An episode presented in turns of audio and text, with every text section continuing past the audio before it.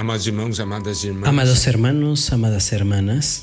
Estamos vendo sobre a importância de nós vigiarmos e orar. Estamos viendo la importancia acerca de velar y orar. Y ahora estamos viendo estas preciosas lecciones acerca del Getsemaní con respecto a la necesidad de velar y orar. Y vimos que el Señor tenía muchos discípulos y había un grupo de 70 y luego en un círculo menor había un grupo de 12 y también había un círculo más íntimo de tres personas. Y para este grupo de tres, Dios les dio experiencias especiales. El Señor los llamó para que allí en el monte de la transfiguración, para la sanidad de la hija de Jairo y también para el Getsemaní. Y el Señor, cuando se estaba preparando para enfrentar la cruz que estaba allí al frente, Él se entristeció. Y para este grupo de tres, Él dijo, mi alma está profundamente triste hasta la muerte, quédense aquí conmigo y velen conmigo. Y la Biblia nos dice cómo es que Él fue un poco más adelante y Él oró ¿Y qué es lo que el Señor esperaba? Que mientras Él estuviese orando, estos tres también estuviesen orando, sustentando, dando el apoyo al Señor en ese momento tan crucial y tan difícil para Él. Pero, ¿qué es lo que sucedió? allí en la porción de Mateo, nosotros podemos ver en Mateo 26, versículo 40, vino luego, vino luego a sus discípulos y los halló durmiendo y dijo a Pedro, ¿así que no habéis podido velar conmigo una hora? En la porción equivalente en Marcos Dice, vino luego y los halló durmiendo y dijo a Pedro, Simón, ¿duermes? ¿No has podido velar una hora?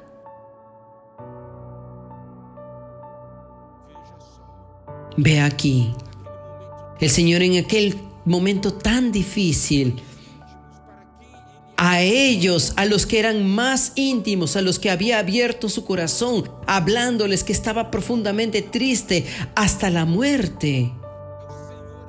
El Señor abriendo su corazón, hablando desde los sentimientos más íntimos de Él y pidiéndoles que velen con Él. Él va adelante, ora, se derrama delante del Padre y cuando Él vuelve, Él encuentra a los discípulos durmiendo. Aquellos a que Señor había pedido que velen conmigo. Y luego le dice a Pedro, claro, eran tres Pedro, Santiago y Juan.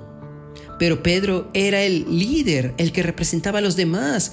Entonces en una hora ni siquiera pudo velar con el Señor allí. Él dijo, Simón, ¿duermes? ¿Tú estás durmiendo? Te pedí en este momento tan difícil que tú veles conmigo y tú estás durmiendo. No has podido velar conmigo ni siquiera una hora. Amados hermanos, amadas hermanas, el Señor es aquel también que abre su corazón para nosotros. Porque Él no nos trata como siervos, nos trata como amigos. Él ha abierto su corazón a nosotros en estos tiempos finales mostrando que Él desea, lo que Él desea es ganar en nuestras vidas, lo que Él desea ganar en nuestra familia, lo que Él desea ganar de la iglesia. Estos momentos que anteceden a su venida, hay una gran batalla espiritual. Y Él pide para que nosotros velemos y oremos.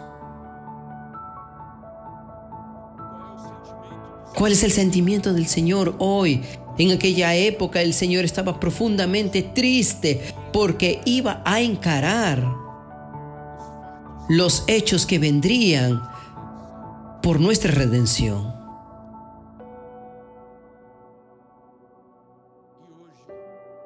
Y hoy, ¿nosotros estamos velando con el Señor o nosotros estamos durmiendo? Preste atención que Él se dirigió a Pedro, a Simón. Simón, tú duermes. Eran tres, pero el Señor se dirigió a uno. ¿Esto para qué? Para dar un carácter personal a esta pregunta.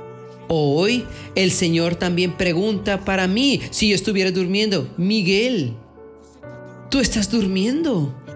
Te pedí que veles conmigo una hora y tú estás durmiendo, comprende. Él cita el nombre.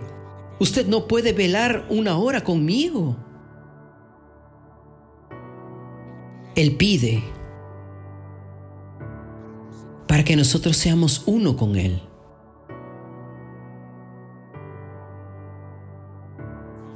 Velar conmigo es ser uno con el Señor. El Señor pidió para que vigilemos. Quien no vela, no ora. Y quien no ora, no vela. ¿Y por qué era importante velar y orar? Por un lado, está asociado con el Señor, pero por otro lado, es por nosotros mismos. El Señor estaba muy preocupado más con los discípulos de que estaba hubiera preocupado con él. ¿Por qué? Porque en el versículo 41 el Señor dice a los discípulos, velad y orad para que no entréis en tentación. El espíritu a la verdad está dispuesto, pero la carne es débil. En la sesión correspondiente de Marcos dice, velad y orad para que no entréis en tentación. Él dice lo mismo.